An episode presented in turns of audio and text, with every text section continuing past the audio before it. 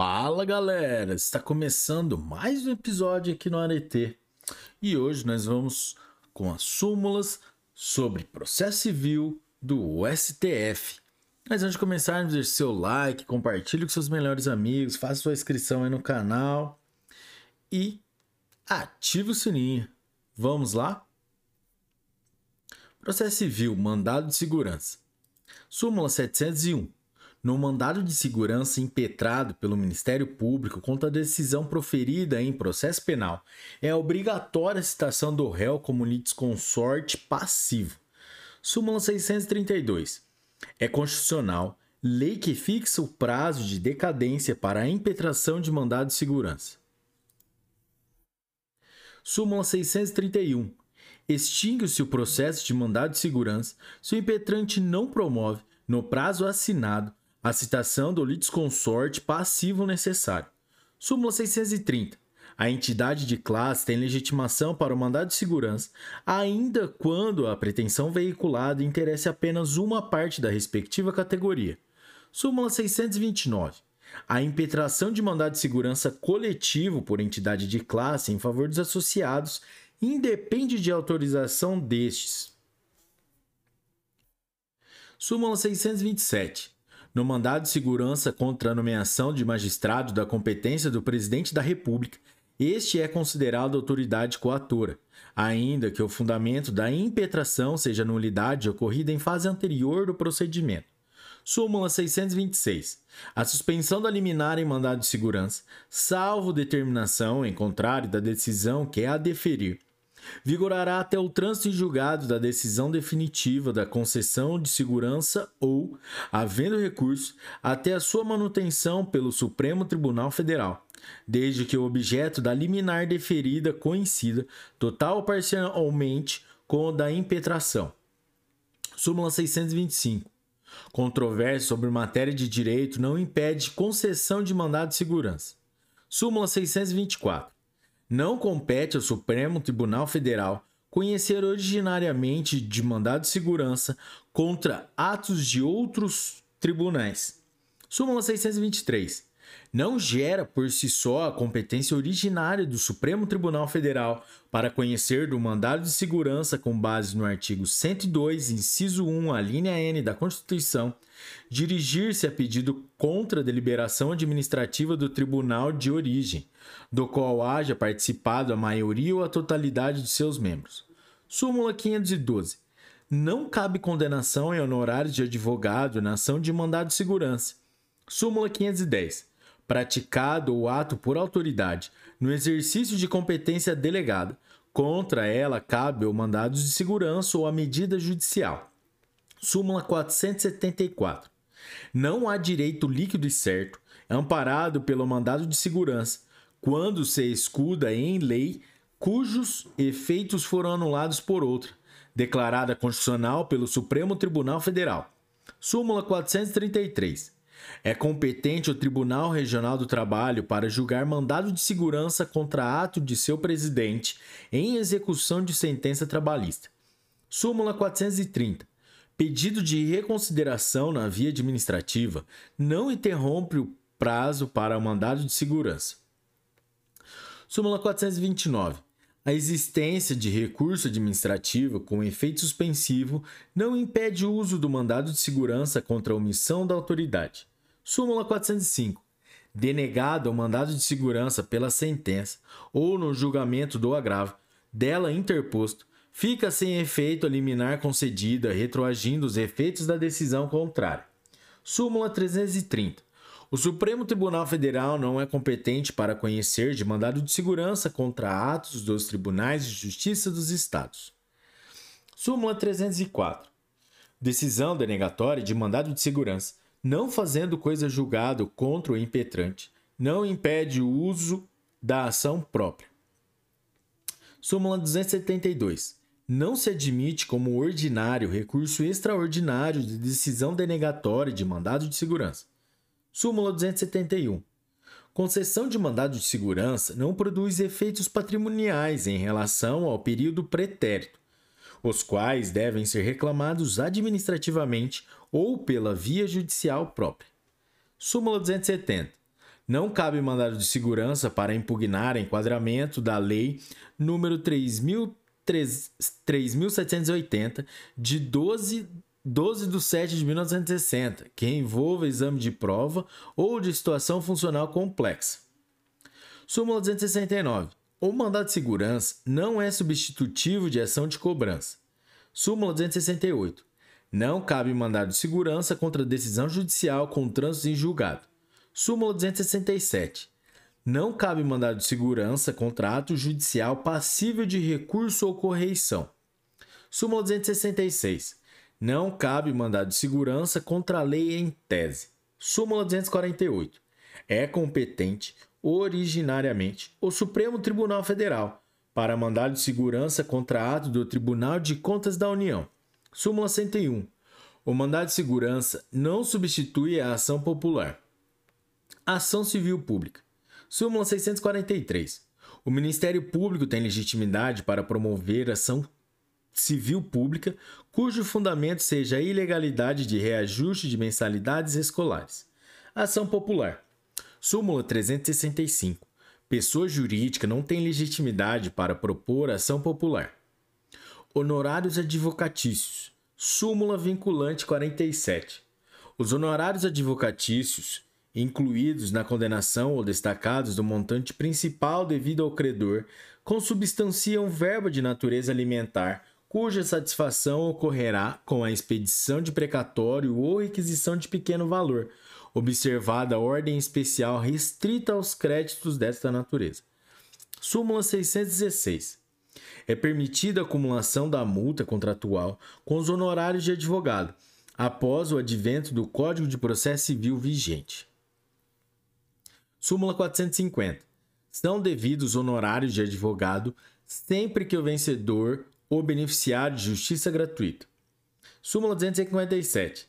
São cabíveis honorários de advogado na ação regressiva do segurador contra o causador do dano. Súmula 234. São devidos honorários de advogado em ação de acidente do trabalho julgada procedente. Recursos. Súmula 428. Não fica prejudicada pela ação entregue em cartório no prazo legal, embora despachada tardiamente. Súmula 317. São improcedentes os embargos declaratórios quando não pedida a declaração do julgado anterior em que se verificou a omissão. Súmula 239.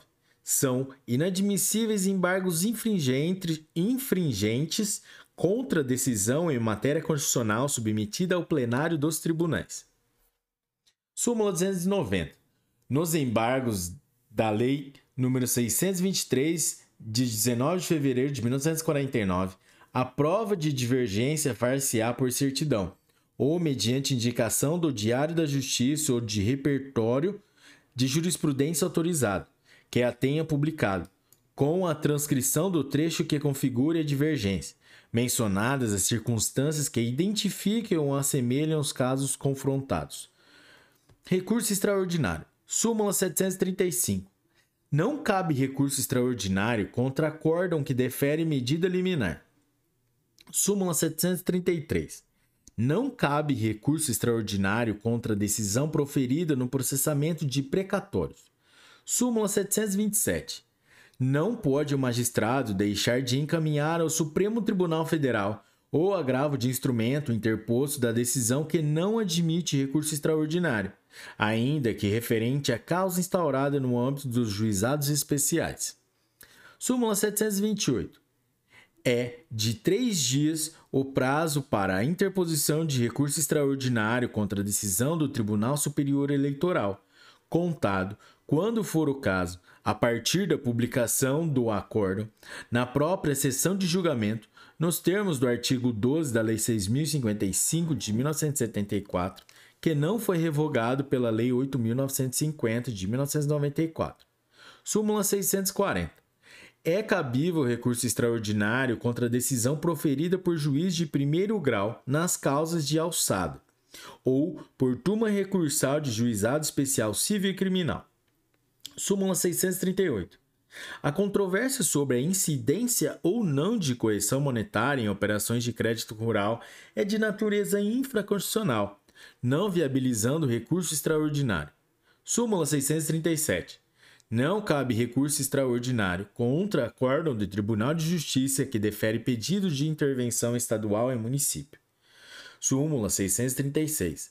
Não cabe recurso extraordinário por contrariedade ao princípio constitucional da legalidade, quando a sua verificação pressuponha rever a interpretação dada às normas infra infraconstitucionais pela decisão recorrida. Súmula 633. É incabível a condenação em verbo honorária nos recursos extraordinários interpostos em processo trabalhista, exceto nas hipóteses previstas na Lei 5.584 de 1970. Súmula 598. Nos embargos de divergência, não servem como padrão de discordância os mesmos paradigmas invocados para demonstrá-la, mas repelidos como não dissidentes no julgamento de recurso extraordinário. Súmula 475. A Lei número 4686 de 21 de junho de 1965 tem aplicação imediata aos processos em curso, inclusive em grau de recurso extraordinário. Súmula 456. O Supremo Tribunal Federal, conhecendo de recurso extraordinário, julgará a causa, aplicando o direito à espécie. Súmula 454. Simples interpretação de cláusulas contratuais não dá lugar ao recurso extraordinário. Súmula 399. Não cabe recurso extraordinário por violação de lei federal, quando a ofensa alegada for a regimento de tribunal. Súmula 389. Salvo limite legal, a fixação de honorários de advogado, em complemento da condenação, depende das circunstâncias da causa, não dando lugar a recurso extraordinário. Súmula 356. O ponto omício da decisão, sobre o qual não foram opostos embargos declaratórios, não pode ser objeto de recurso extraordinário, por faltar ao requisito do pré-questionamento. Súmula 355. Em caso de embargos infringentes parciais, é tardio o recurso extraordinário interposto após o julgamento dos embargos, quanto à parte da decisão embargada que não fora por eles abrangida. Súmula 311. Não típico acidente de... No típico acidente do trabalho, a existência de ação judicial não exclui a multa pelo retardamento da liquidação. Súmula 300 são incabíveis os embargos da Lei nº 623 de 19 de fevereiro de 1949 contra provimento de agravo para subida de recurso extraordinário. Súmula 239. O recurso ordinário e extraordinário interpostos do mesmo processo de mandado de segurança ou de habeas corpus serão julgados conjuntamente pelo Tribunal Pleno.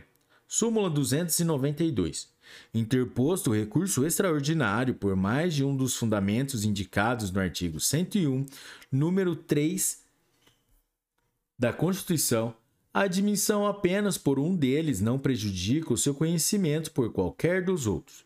Súmula 289. O provimento do agravo por uma das turmas do Supremo Tribunal Federal, ainda que sem ressalva, não prejudica a questão do cabimento de recurso extraordinário. Súmula 287 nega-se provimento ao agravo, quando a deficiência na sua fundamentação ou na do recurso extraordinário não permitir a exata compreensão da controvérsia. Súmula 284.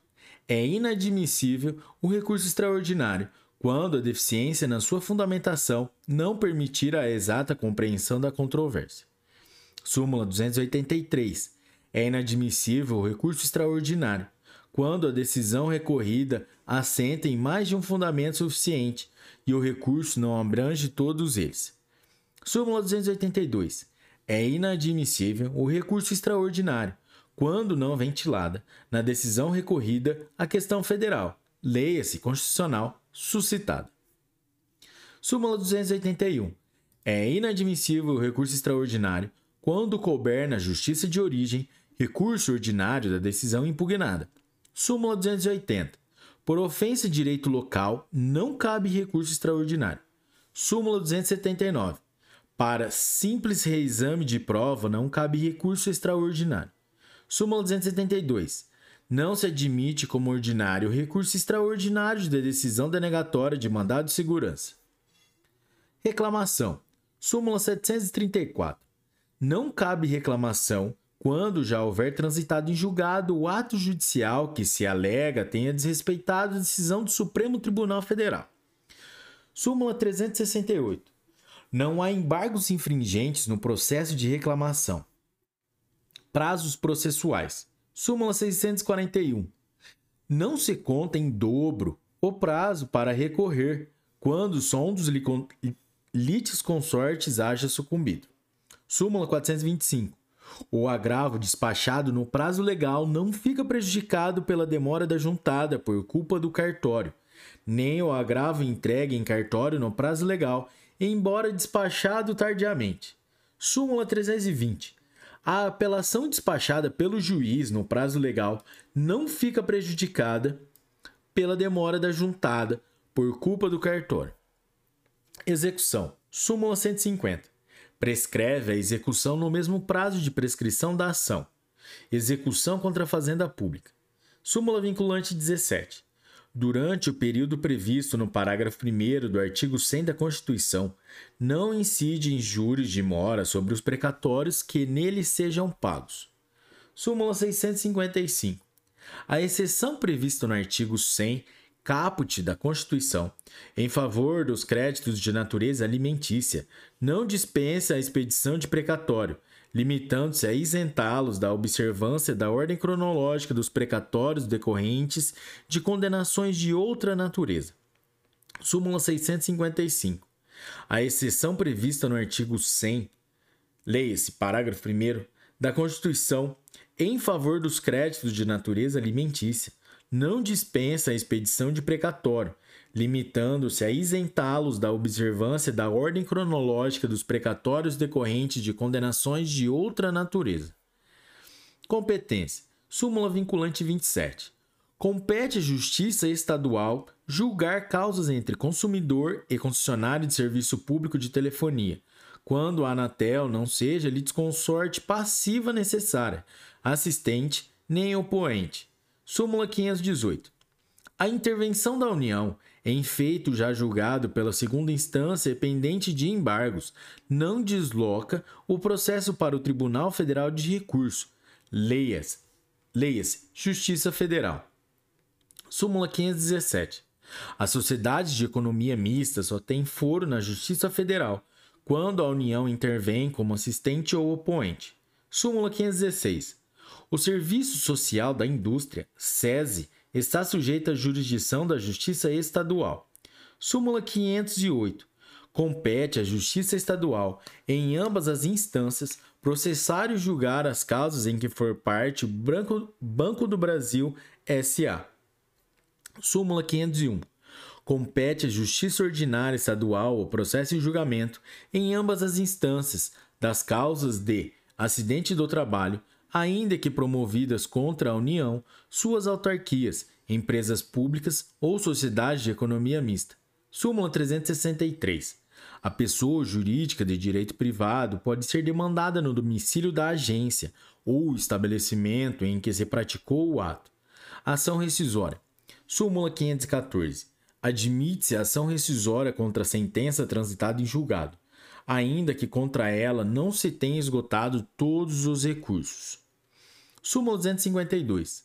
Na ação rescisória, não estão impedidos juízes que participaram do julgamento rescindindo. rescindendo. Interesse adequação. Súmula 262. Não cabe medida possessória liminar para liberação alfandegária de automóvel. Pressupostos processuais. Súmula 216 para a decretação da absolvição de instância pela paralisação do processo por mais de 30 dias, é necessário que o autor, previamente intimado, não promova o andamento da causa. Súmula 216. Para a decretação da leia-se extinção do processo pela paralisação do processo por mais de 30 dias, é necessário que o autor, previamente intimado, não promova o andamento da causa. Valor da causa. Súmula 449. O valor da causa, na consignatória de aluguel, corresponde a uma anuidade. Coisa julgada. Súmula 424. Transitada em julgado o despacho saneador de que não houve recurso, excluídas as questões deixadas explícita ou implicitamente para suas para a sentença. Súmula 423. Não transita em julgado a sentença por haver omitido o recurso ex officio, que se considera interposto ex lege. Súmula 239. Decisão que declara indevida a cobrança do imposto em determinado exercício não faz coisa julgada em relação aos posteriores. Atos processuais. Súmula 391. O confinante certo o confinante certo deve ser citado pessoalmente para a ação de uso capião. Súmula 310. Quando a intimação tiver lugar na sexta-feira ou a publicação com efeito da intimação foi feita nesse dia, o prazo judicial terá início na segunda-feira imediata, salvo se não houver expediente, caso em que começará no primeiro dia útil que se seguir. Meios de prova. Súmula 259. Para produzir efeito em juízo não é necessária inscrição no registro público de documentos de procedência estrangeira, autenticados por via consular. Súmula 231. O revel, em processo civil, pode produzir provas, desde que compareça em tempo oportuno. Respostas do réu. Súmula 258. É admissível reconvenção em ação declaratória. Ação de cobrança. Súmula 159. Cobrança excessiva, mas de boa fé, não dá lugar às sanções do artigo 1531. Leia-se. Artigo 940 do Código Civil. Galera, é isso aí. Esse foi, essas foram as súmulas do STF sobre processo direito, processo civil. Até a próxima. Não se, se você curtiu esse episódio, não esqueça de deixar seu like. Até a próxima. Tchau.